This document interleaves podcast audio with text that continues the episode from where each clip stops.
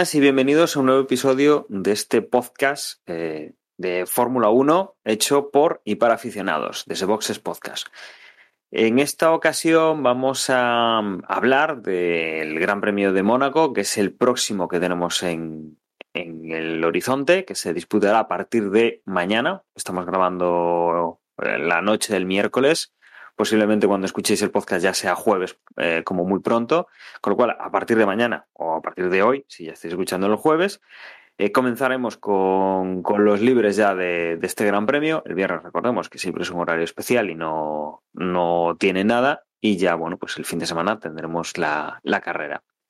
También comentaremos varias noticias, puesto que tenemos alguna confirmación de cara al calendario, tenemos ya algún alguna noticia en cuanto al Gran Premio de Gran Bretaña, que es uno de los que dijimos que iba a ir con este nuevo formato de, de clasificación, y alguna noticia más de esta, de esta última semana.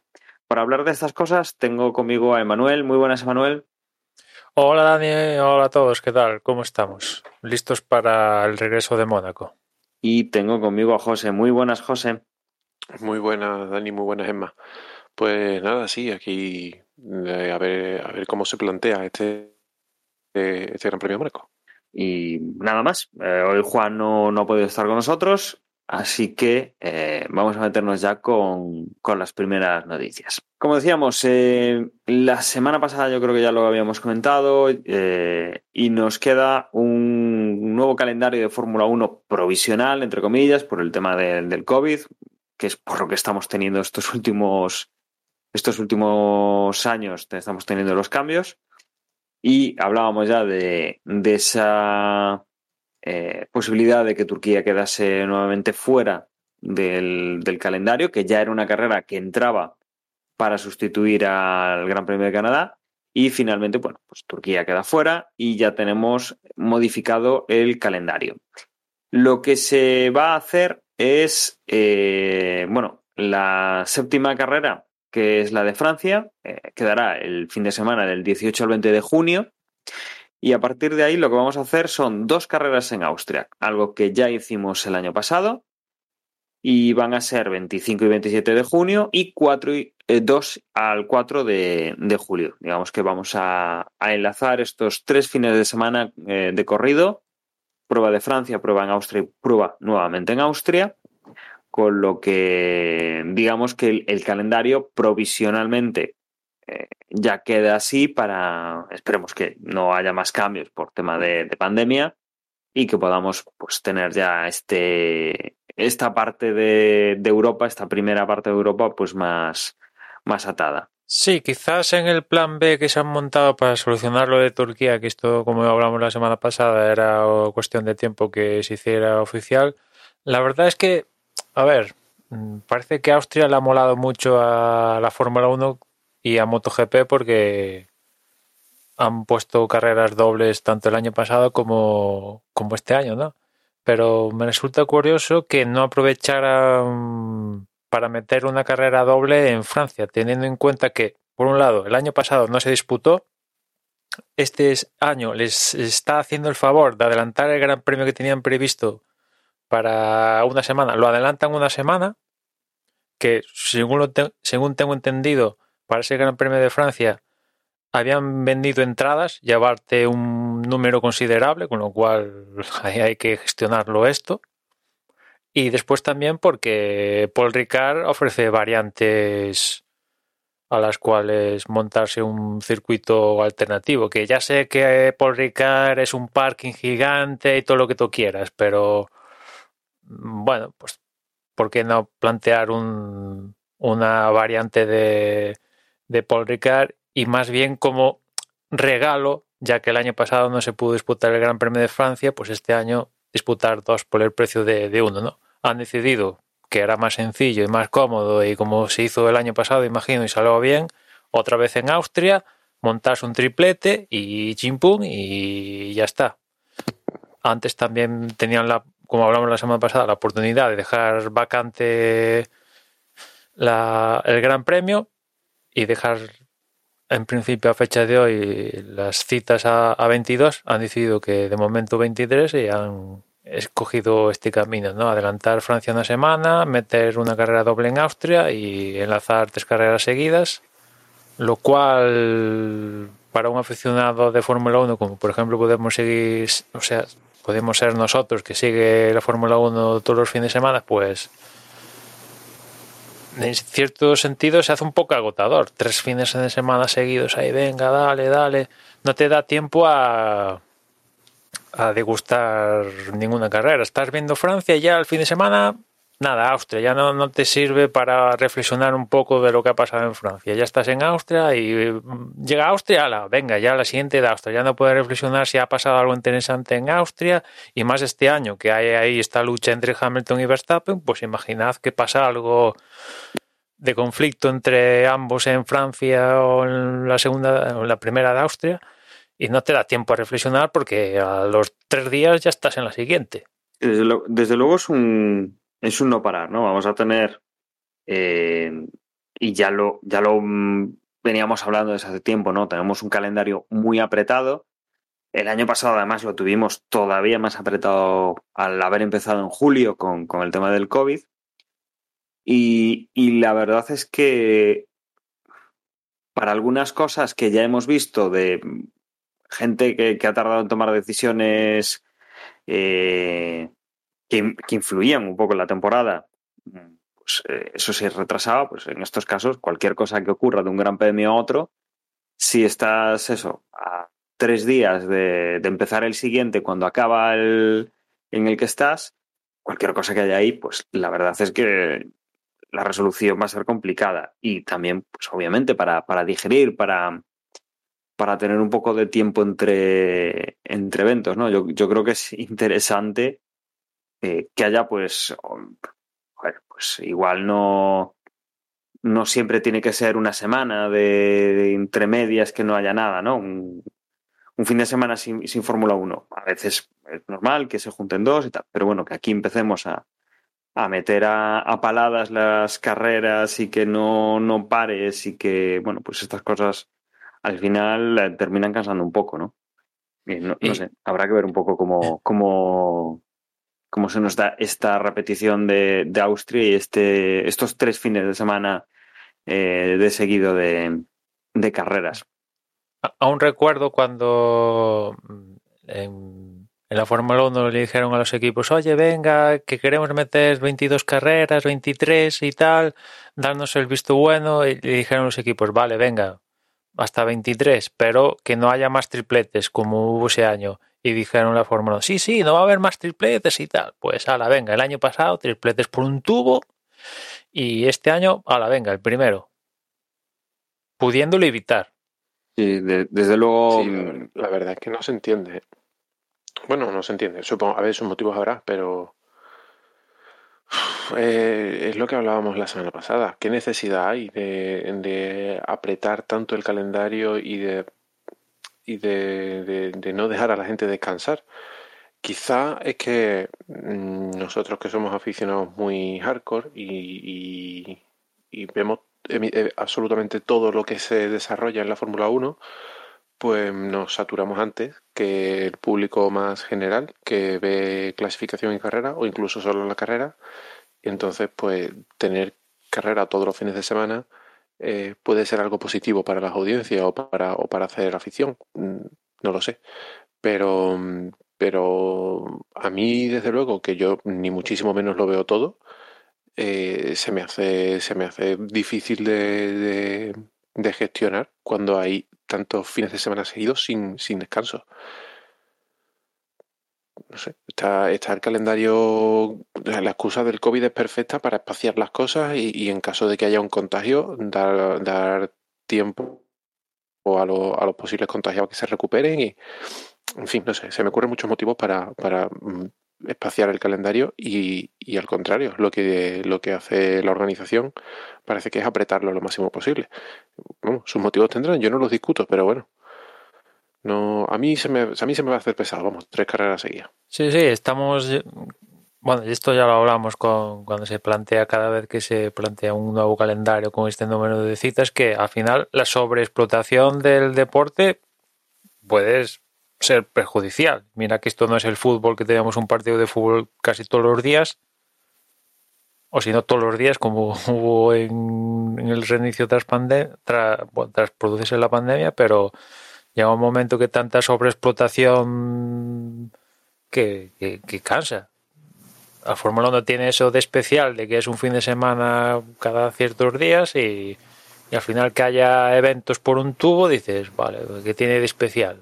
Aquello de que no, vamos a tratar de hacer un evento que sea como un mini, mini Juegos Olímpicos y tal. ¿Qué mini Juegos Olímpicos? Una de las razones de especial de los Juegos Olímpicos, yo creo, vosotros me diréis, es que es cada cuatro años. O sea, es un evento único que si te lo pierdes, pues ahí te quedas. Y si ganas ahí, pues algo que te llevas, ¿no? De ahí que sea único. Si hubiera Juegos Olímpicos todos los años, pues yo creo que no tendría tanta gracia. Y, esto, pues un poco más de lo mismo.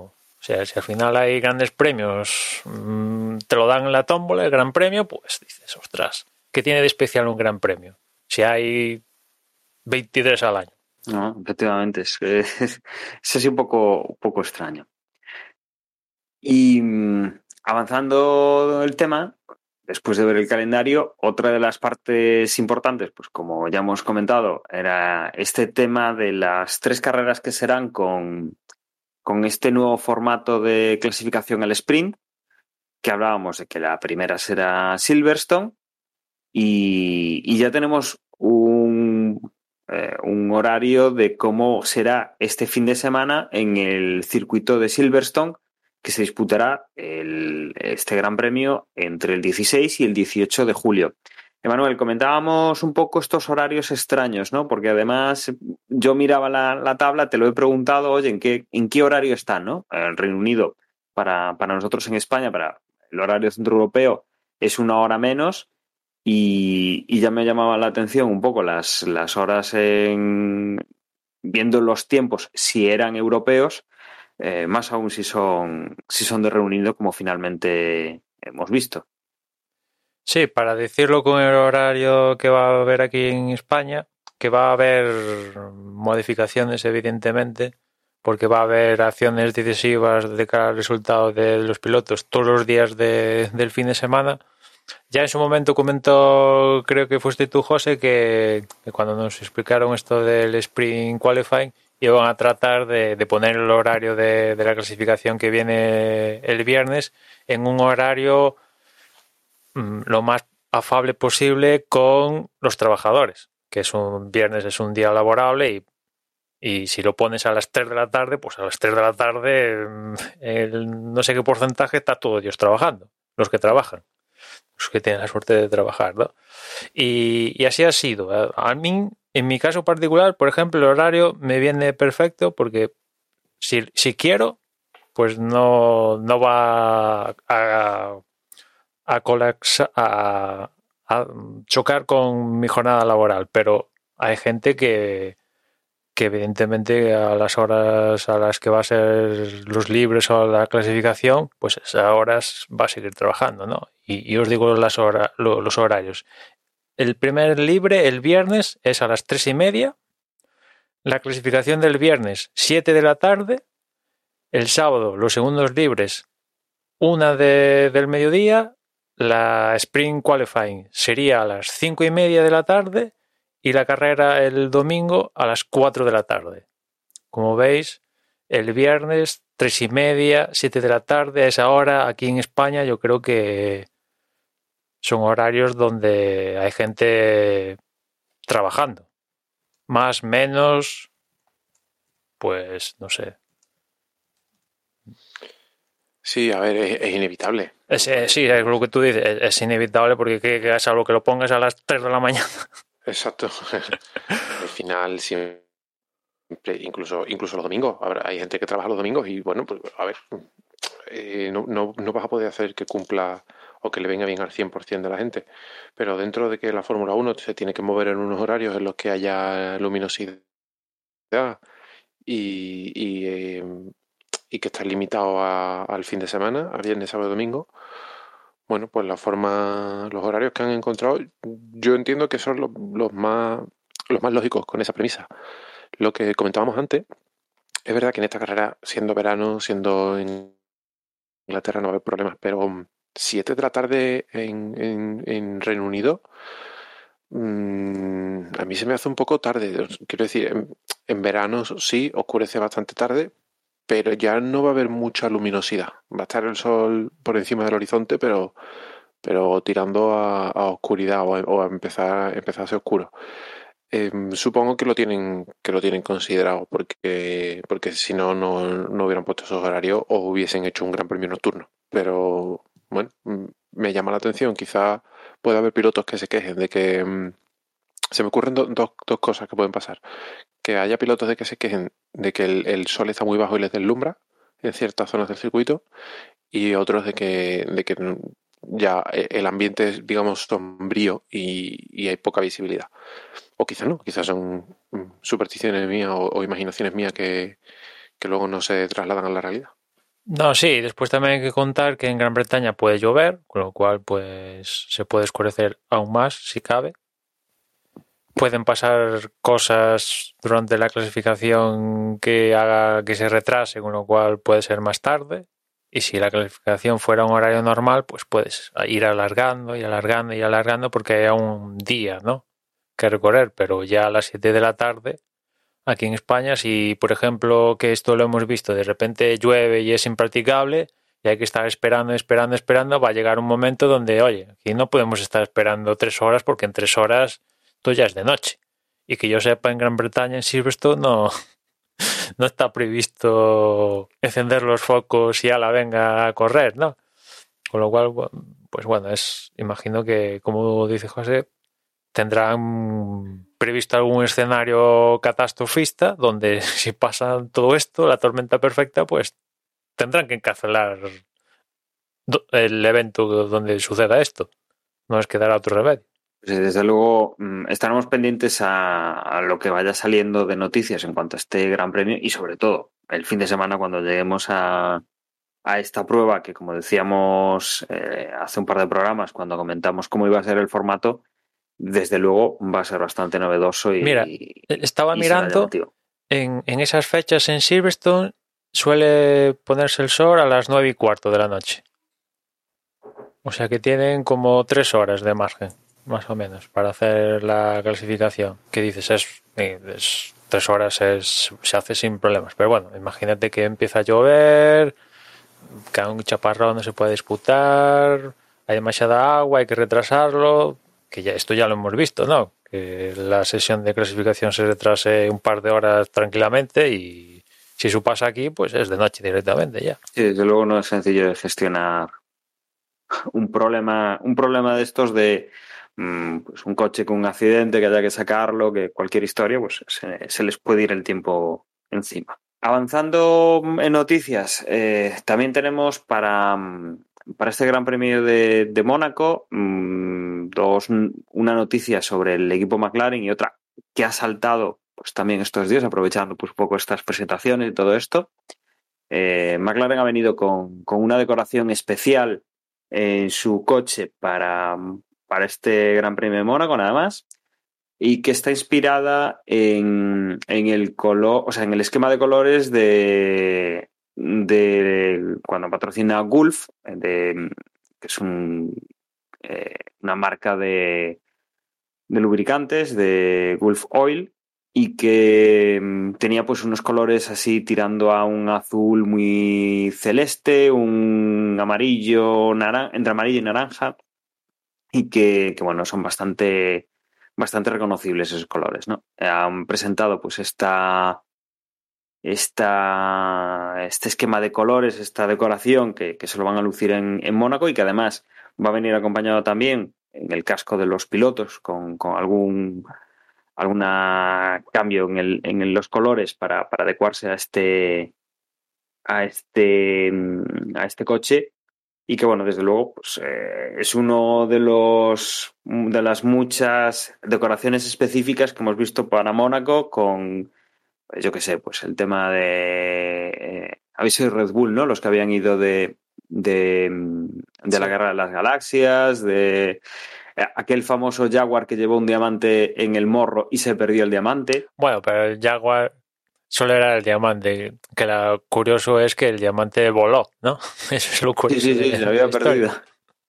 Pero sí, sobre todo Red Bull diría que en los últimos tiempos, pues con Star Wars y con Superman, mm, bueno, más que cambiar la decoración fue pegar la pegatina de Star Wars y Superman en la decoración que tenían y chimpum. Tampoco, esto digamos Bueno, que y- es ya un paso más allá. Star Wars, en Star Wars los mecánicos no se habían Sí, sí, ahora que lo dices. sí. no, sino que llevaban motivo en los cascos y tal. Sí, sí, algo, sí, sí.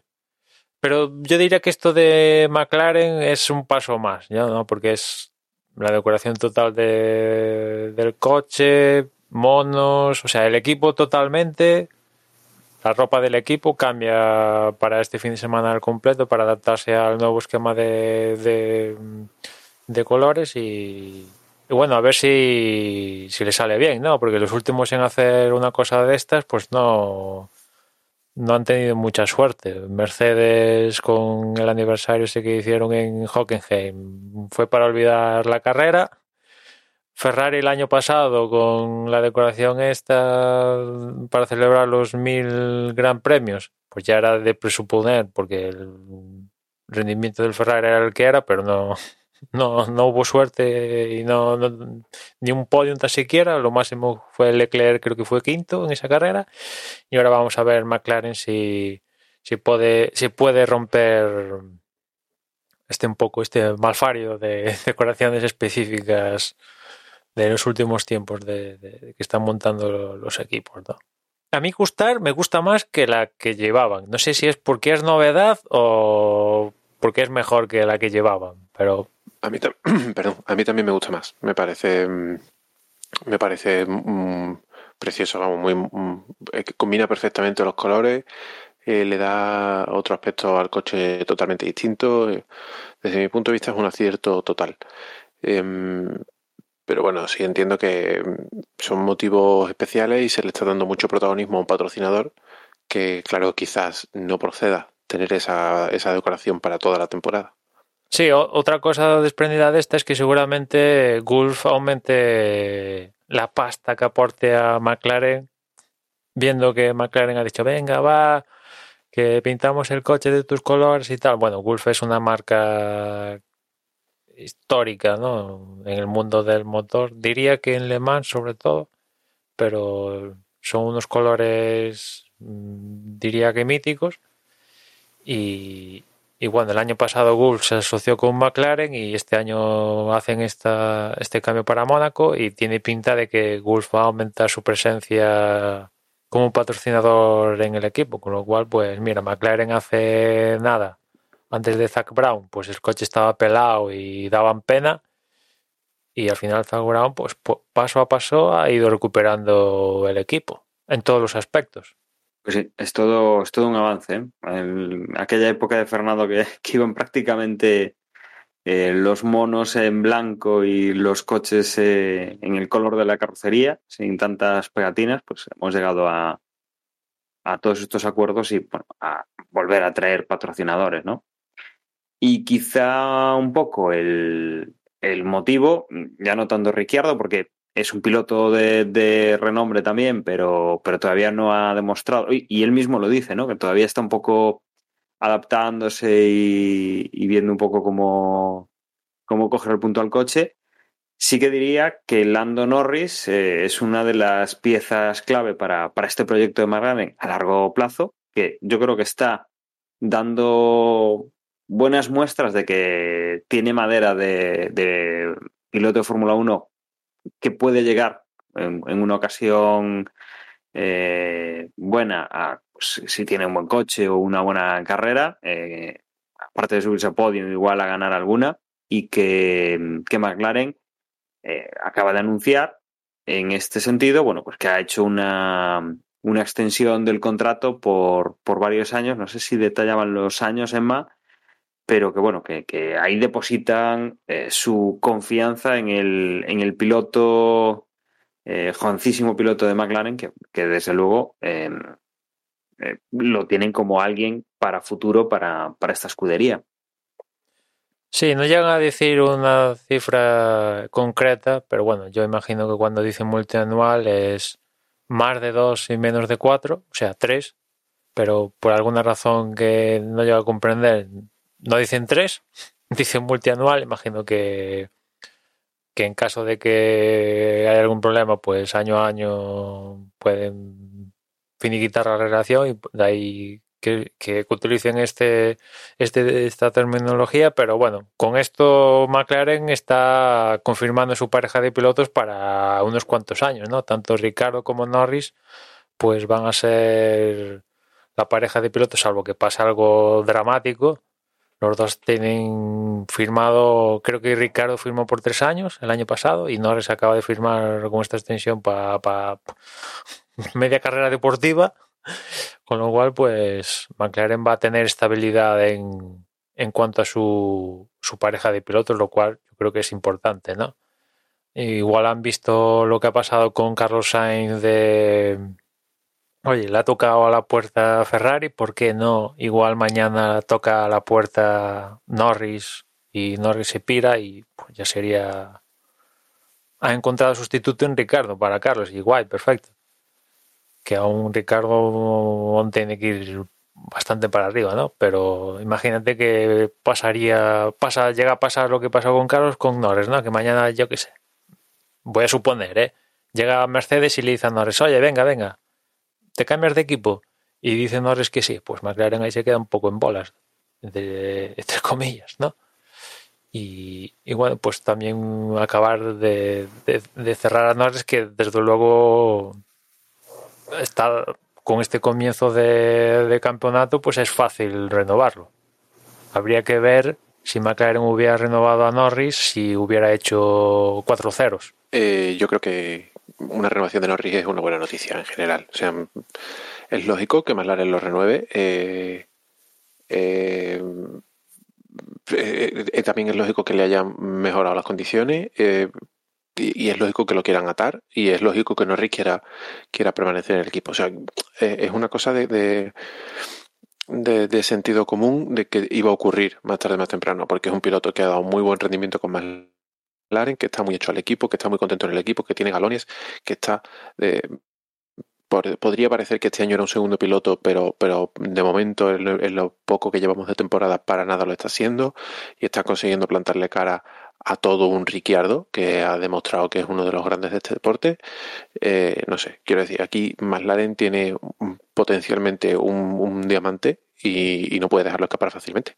Y si el equipo está contento con el piloto y el piloto está contento con el equipo, pues de cajón. Sí, porque aparte también dinamiza un poco el público de McLaren fuera de las pistas, ¿no? Es un tío joven que hace streams en Twitch Sí, exacto. Mueve, eh, mueve también los, los, los, valores y los colores del equipo fuera de, la, de las carreras y eso mm, no, no, creo que sea algo eh, crítico que un equipo busque eh, específicamente, pero desde luego es un valor añadido. Y, mm. y si está funcionando y está sirviendo para, para atraer posibles patrocinadores o para al menos que la, que la marca más larga se escuche más y se mueva más especialmente en su, en su, en su casa, en Reino Unido, pues es que, son todas cosas positivas. Entonces, ¿por qué no, por qué no iban a hacerlo? Y sobre todo, mm, vamos a suponer que no, que no, que no estuviesen contentos con su, con su rendimiento. ¿A quién van a fichar? Porque no, realmente no hay mucha, no hay muchas opciones ahí fuera. Sí, sí, si queréis también podemos hablar del mercado de fichajes, porque, como dice José, tampoco hay mucho... A ver, si nos fiamos de los contratos, que los contratos son contratos y se pueden romper mañana, pero tampoco hay mucho en juego de cara al próximo año. ¿no? Yo diría que lo que más está en juego es Mercedes, porque Hamilton renovó para esta temporada y Bottas solo para esta temporada también, con lo cual vamos a ver qué demonios pasa. Quizás es la incógnita más importante es quién va a acompañar a Hamilton, porque yo entiendo que Hamilton va a renovar y esta vez cuando renueve va a renovar por mínimo dos o si no tres años.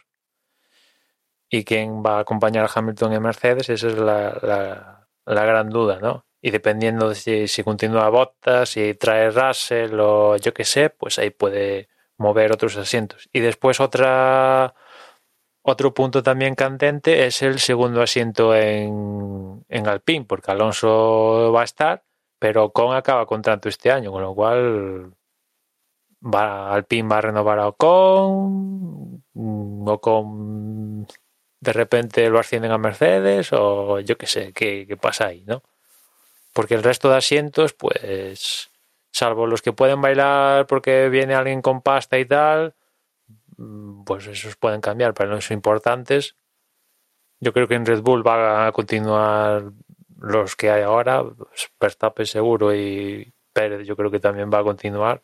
O sea, tendría que haber una, un declive gigante, yo creo, para que para que no siguiera Pérez y en el resto pues más o menos más de lo mismo lo cual Mercedes y Alpine. además, como tampoco tenemos muy claro nunca la duración de los contratos, también es un poquito complicado de, de hacer esas cábalas, ¿no? Además, y, si no sabemos aquí si son dos, si son cuatro, si son tres los años que tiene que tiene Norris o si son de renovación automática o lo que sea, pues claro, aparte de lo que tú dices, todos tienen cláusulas de, renovación o de que te cortamos el contrato o de mil historias que pueden salir ahí, cláusulas de rendimiento y demás historias que... Mm, lo único, lo único que sabemos con seguridad es que los pilotos que corrían la semana pasada tenían contrato. Lo que puedan tener para este, la cláusula que apliquen o. No, no, contrato tienen que tener, porque si no, no la FIA no les deja correr, ¿no? sí, sí, sí, a eso me refiero. O sea, hasta ahora tenían contrato. Mm, Sabemos que esta gente tenía contrato la semana pasada y posiblemente lo tenga esta, ¿no? Pero, pero vamos, que las cláusulas existen y, no es la primera vez. Bueno, el equipo Red Bull. Eh, bueno, el año pasado lo vimos, Dani. Claro. O sea, eh, el año anterior creo que habían renovado a en Racing Point a Sergio Pérez por tres años y a los meses, chao. Sí, sí, pero bueno, que, incluso eso, los cambios en, de un fin de semana a otro oye, pues vamos a cambiar los pilotos entre Red Bull y, Toro Rosso y se cambiaron los pilotos entre Red Bull y Toro Rosso.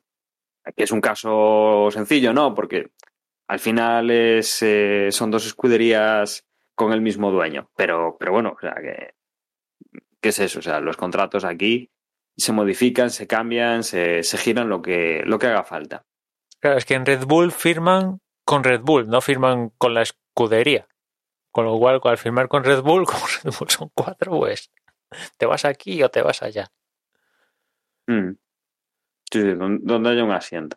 Y otra de las cosas que tenemos que comentar eh, es que se ha introducido un nuevo test mm, por parte de la FIA a partir de la, del próximo mes de junio para validar el tema de las, eh, los alerones traseros y la flexión que se permite eh, quitando pues el, cambio que, supone activar o desactivar el DRS, sino la flexión aerodinámica que permite en los alerones como máximo esa, ese límite que, que, la semana pasada o la anterior estuvo, estuvo un poco en el aire con, con el equipo eh, Red Bull, que había ahí una, una, posible queja que no sé si al final se llegó a materializar por el equipo Mercedes, Emma, o, realmente no, llegaron a... Aún, no, pero la FIA en cuestión de, de horas casi ha puesto en marcha todo esto, con lo cual, no sé. Es curioso, ¿no? Que creo que fue después de la clasificación en España en la rueda de prensa Hamilton pues lo dejó caer, ¿no? Que cómo era posible que Red Bull fuera también en las rectas, que seguía Verstappen y, y vi cómo el alerón trasero flexaba y tal, y tú ves las imágenes y pues a ver, yo no soy ingeniero y tal, pero diría que flexa, ¿no? El caso es que estos alerones, como todos sabemos, pasan unas pruebas en parado, que bueno, yo creo que es muy sencillo para los equipos pasarlas, porque bueno, son se dedican a eso, ¿no? a hacer a pasar estas triquiñuelas ya hemos visto cómo históricamente Red Bull siempre ha destacado por la flexibilidad de sus alerones en la época donde dominaba con Vettel, pues esto era un tema candente, ¿no? Y si ponían test más duros en parado, venga, más peso, más peso, que aguante más peso. Y los alerones seguían flexando y eran la caña de España. Y, y bueno, este año, como está tan candente la lucha entre ambos, pues esto es un tema de la misma manera que están utilizando el tema de quitarle ingenieros de la parte motriz de Mercedes que acaban en la nueva división de Red Bull, que están utilizando esto como arma arrojadiza para darse cuchillazos, pues ha salido también el tema esta de la flexibilidad de los alerones traseros y como os decía, a mí lo curioso es que nada, en cuestión de horas ha salido la FIA y decir que va a implementar nuevos tests que ya a partir de, creo que era 15 de junio, ya a partir de 15 de junio, o sea, creo que es Gran Premio de Francia, ya estos test ya se van a aplicar, que vas a ver un nuevo test en parado, que a mí eso es paja, porque como ya os ha dicho, os decía, los equipos, vamos, es que seguro que los prueban en fábrica con incluso el triple de peso de la prueba para,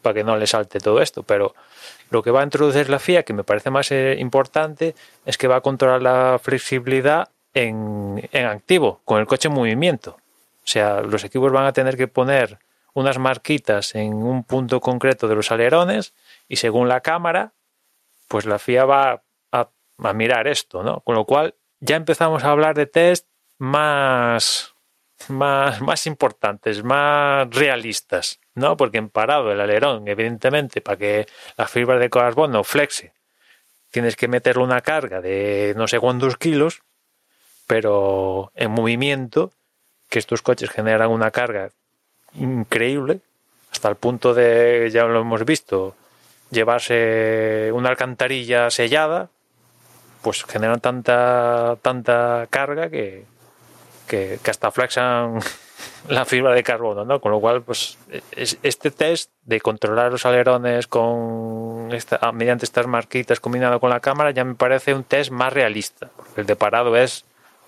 agua, o sea, papel mojado.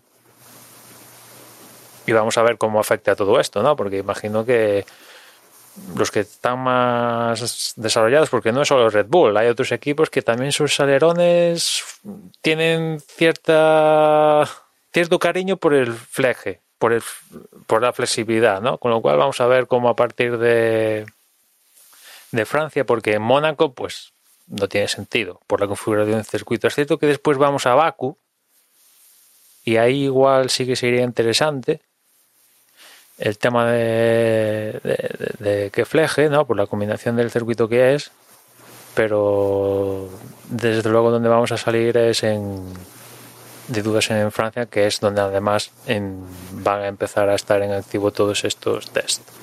Para unas cosas tan rápidos y para otras cosas, oye, que se toma su tiempo. Desde luego la, la FIA a veces nos sorprende con, con este tipo de, de disparidades o de, bueno, de asimetrías entre entre propuestas o entre regulamientos sacados así a mitad de temporada sin pensar mucho por quejas de algún equipo, ¿no? La verdad es que es extraño y aparte, bueno, lo que dice Emma, las, las pruebas en parado y, con estas normas sencillitas, pues eh, los equipos seguro que son capaces de, de, pasarlas sin absolutamente ningún tipo de, problema. Y si os parece, podemos irnos ya al Gran Premio de, de, Mónaco, hacer un recordatorio de un poco lo que vamos a ver y cuándo lo vamos a ver. Emma, como siempre, ¿no? Eh, aquí en Mónaco jueves, sábado y domingo. Sí, así es. El jueves los primeros libres son a las once y media, los segundos libres a las tres de la tarde, ya después el sábado, recordarlo, porque igual hay, gente que se apunta a esto de la Fórmula 1 con Mónaco que vuelve al calendario de nuevas y dice, ostras, que he conectado el viernes y no hay clasificación.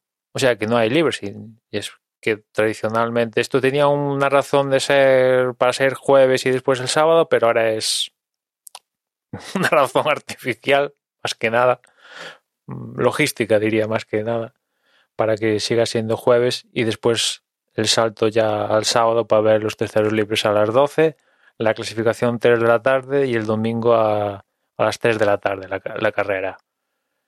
Después, en cuanto a compuestos, también lo tradicional en Mónaco es que Pirelli lleve la gama más blanda y no va a ser excepción este año, ¿no? C3, C4 y C5, los más blandos que hay en, el rango de Pirelli. Ya sabéis, dos, en, cuanto al número de compuestos de cada uno, son dos del duro, tres del medio y ocho del blando. Y después la zona de DRS de Mónaco, pues no tiene mucho misterio, ¿no? Que es, da lo que da, la recta de meta y no da nada, pero bueno, hay que meterla en algún sitio y es la recta de meta, pues llamarlo recta y por algo, no sé, es recta ni es nada, pero bueno.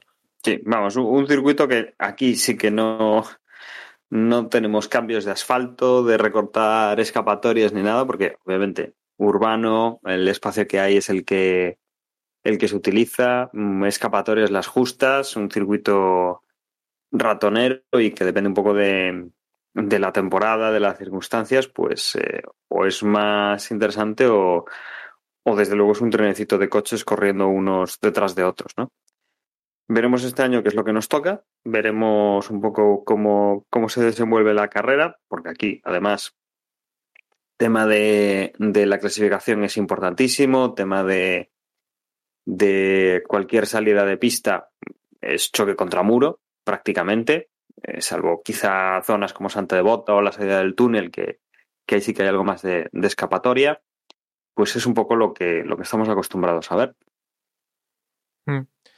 Decía hoy Hamilton rueda de prensa, porque como ya cuando estamos grabando esto es miércoles, la antesala de, del jueves, y como adelantan el día, pues ya hoy tienen ruedas de prensa que, que, que, bueno, que en Mónaco no hay que ser Einstein para saber que lo normal es ver una carrera en procesión, ¿no? Esto yo creo que es fácil suponer que se dé una carrera del estilo.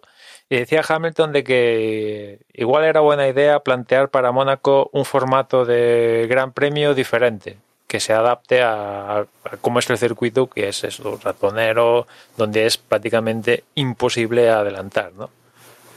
Y, yo os pregunto, ¿cambiaríais el formato de, de Mónaco o lo dejaríais como, está, sabiendo lo que supone esto?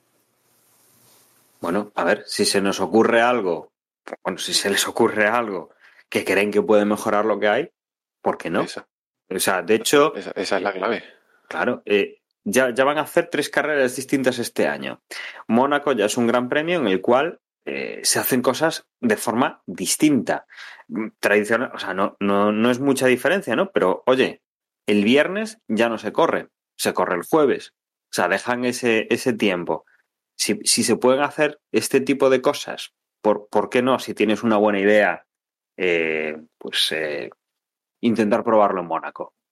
Claro, ese es el problema, que, que sea una buena idea.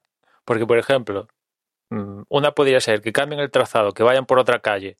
Yo ahí por ahí no paso. El trazado de Mónaco es sagrado. Bueno, al menos para mí. Después, eh, claro, hay que dar con una buena idea. Porque, por ejemplo, no, que yo qué sé, que en vez de. Ahora no se me ocurre, pero que en vez de tener tres, tres compuestos diferentes, que haya cuatro. Pues, yo creo que no cambia mucho la película de, de Mónaco por poner un supuesto, o que el neumático que con el que marques el tiempo en Q2 no sea el que salgas en carrera. Pues eso tampoco yo creo que cambie mucho la fisonomía de Mónaco. Quizá Mónaco, eh, con la importancia que tiene el, el, adelantar dentro y fuera de pista, que, dentro es complicado y fuera está un poquito más limitado a que, a que haya entradas extra y te coja mejor por imprevistos o que además los neumáticos las cambies pues una única vez o vayas a una estrategia de dos, pero es, es bastante complicado una estrategia de dos por el tamaño del circuito y por el tráfico que hay, con lo cual mm, eso está un poco limitado. Claro, Mónaco sí que era ese circuito en el cual el hecho de tener que, aparte de cambiar los neumáticos, eh, calcular una, una, eh, una estrategia de carrera basado en tener que repostar combustible, claro, era algo que marcaba más la diferencia. Claro, ahora ya no tenemos, eh, ya no tenemos esa parada para echar combustible. Ya salimos con lo que hace Sí. falta. Quizás Y- aquí si, si pusieran dos paradas obligatorias, porque sabemos que van a ir todos a hacer una parada, ¿no? Es lo tradicional en Mónaco y es lo que, o sea, hasta regulan el ritmo de carrera para ir a una parada, ¿no? Y lo esencial aquí es la clasificación, porque todo el mundo sabe que en carreras, salvo que, no sé, llueva o pase algo anormal, una parada y chimpú, no hay mucha oportunidad poner dos paradas, vos, vosotros creéis, no sé, viendo lo que pasó, por ejemplo, en 2019, donde mm, la última carrera disputada aquí, donde Hamilton aguantó no sé cuántas vueltas con un neumático más churruscado que, que, una patata frita y de- detrás del pegadito Verstappen con neumáticos mejores, ¿no? Claro, cambiaría en esta carrera del 2019 hubiera cambiado la película si Hamilton tuviera forzado a meterse otra otra parada obligatoria, ¿no? Pero claro, yo imagino que en ese supuesto ya Mercedes plantearía el Gran Premio de otra forma diferente. También es cierto, Emma, que si aquí lo óptimo es hacer una, los equipos los obligas a dos, eh, luego las diferencias se van a igualar. Es decir, van a entrar dos paradas, no van a ir a una tercera y no va a haber nadie que diga, ostras, van todos a una. Yo creo que con esto que me ha pasado o con tal estrategia de carrera, me compensa ir a dos. O sea, no va a haber eh, la posibilidad de unos van a una, otros van a dos para hacer algo distinto y que tú puedas ver lo mismo con unos van a dos y otros van a tres. Tres, tres, eh, entradas en boxes en Mónaco, pues ya me parece hasta Bueno, o sea, ¿no? No cuando- sé cuánto pueden sacar de, de mejor ahí. Cuando, cuando decíamos óptimo, digo óptimo porque, claro, aquí como es imposible adelantar, aunque vayas cinco segundos más lento, pues aguantas. Por eso es óptimo.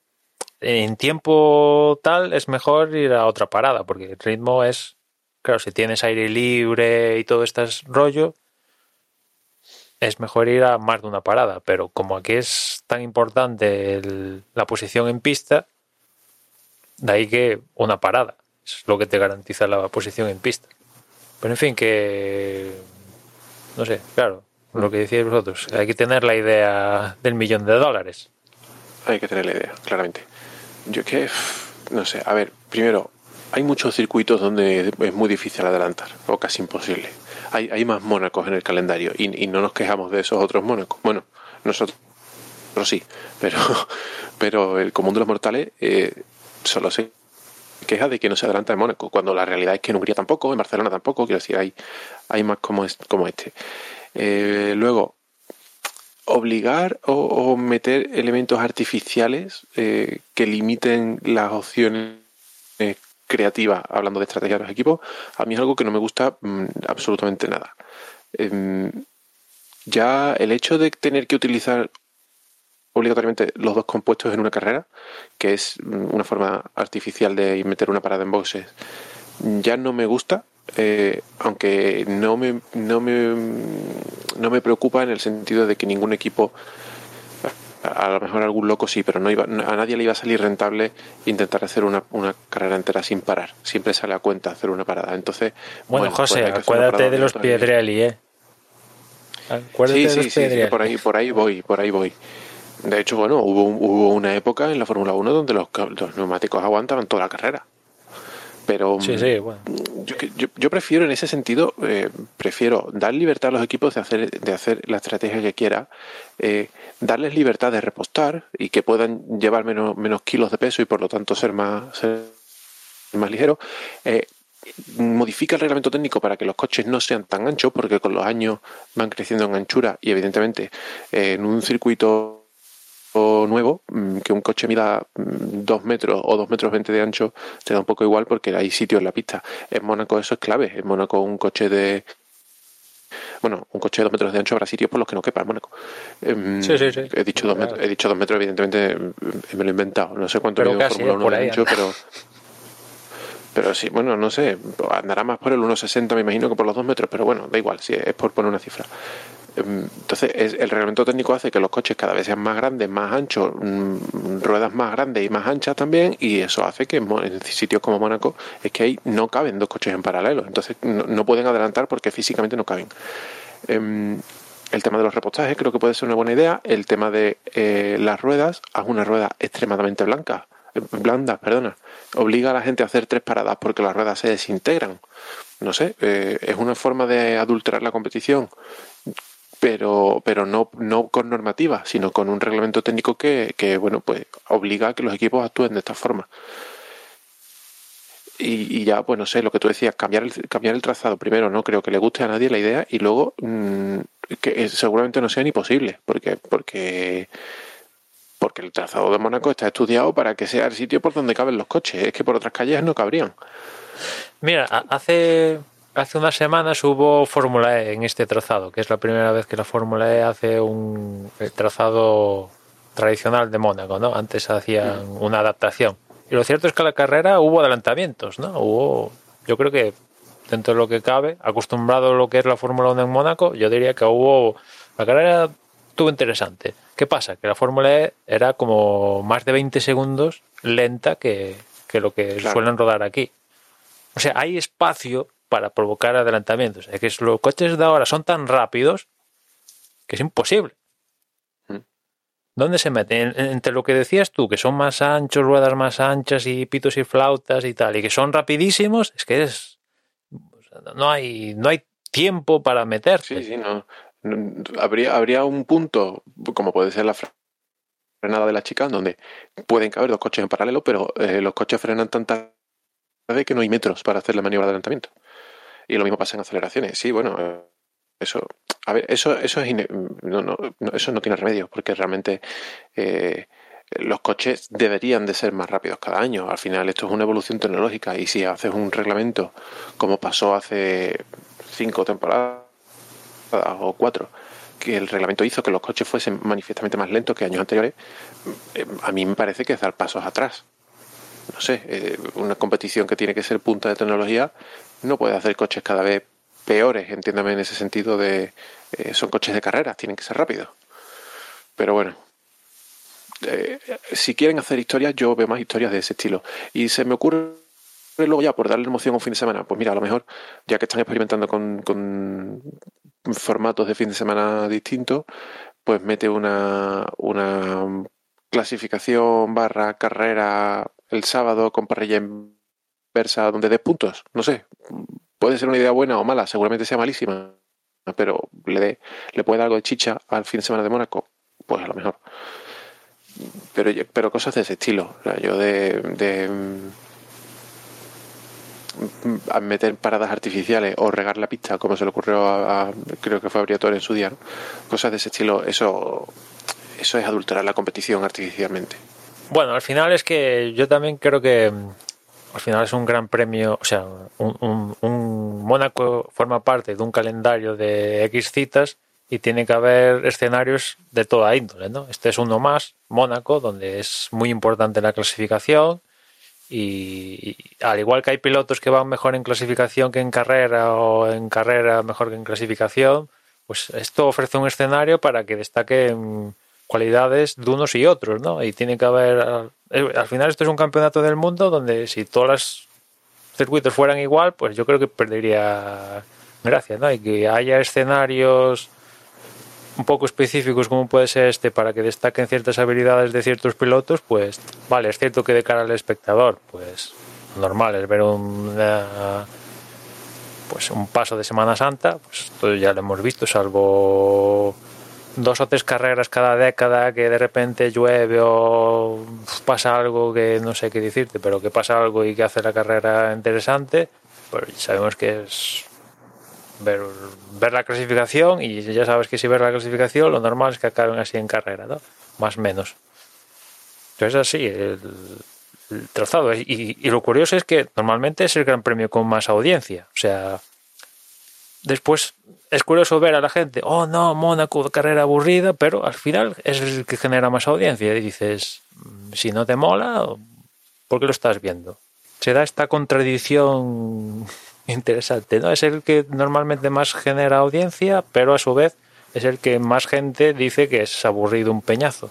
Sí, tal cual, es lo que te decía antes. Eh, hay más circuitos donde no se adelanta. Eh, la gente se queja, la gente nos quejamos, que no, bueno, no iba a, iba a hacer un topic.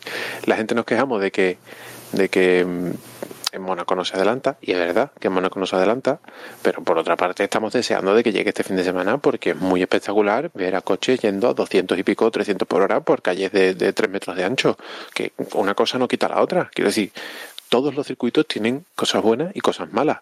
El circuito de Mónaco es muy espectacular, es muy mítico, tiene una historia enorme detrás y hay pocos adelantamientos. Bueno, pues ya está, es así. Tenemos que vivir con ello y, no por eso vamos a, vamos a eliminar esta carrera del, del, del, calendario cuando es la que más audiencias tiene y es la que más dinero le deja a la organización.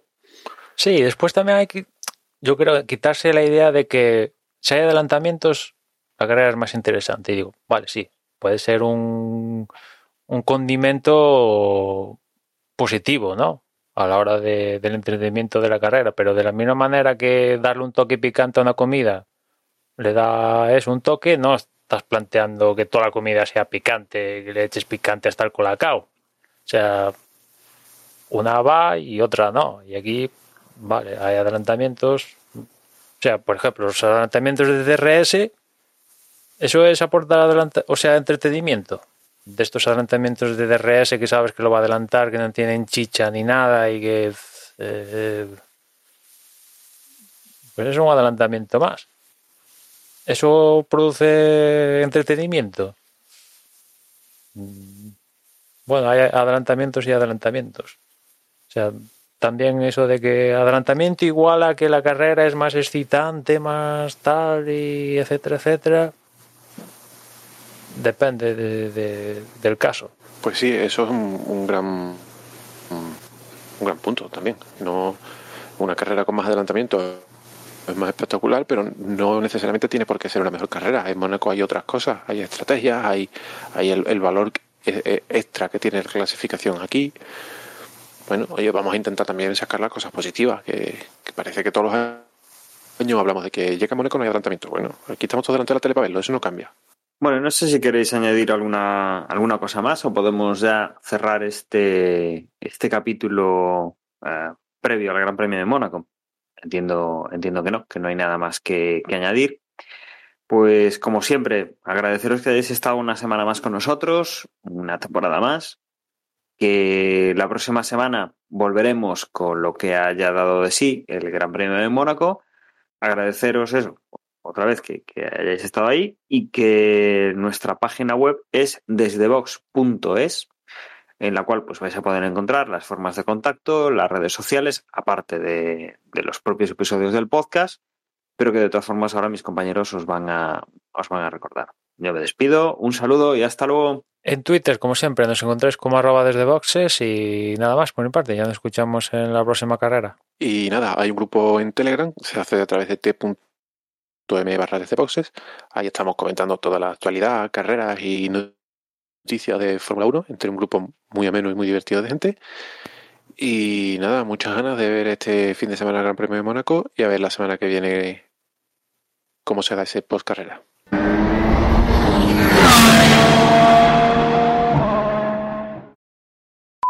Sí, bueno, a veces, a veces una noticia te da para más y, y diez te dan para menos. Sí, claro. Exacto. Sí. Viene siendo todo así.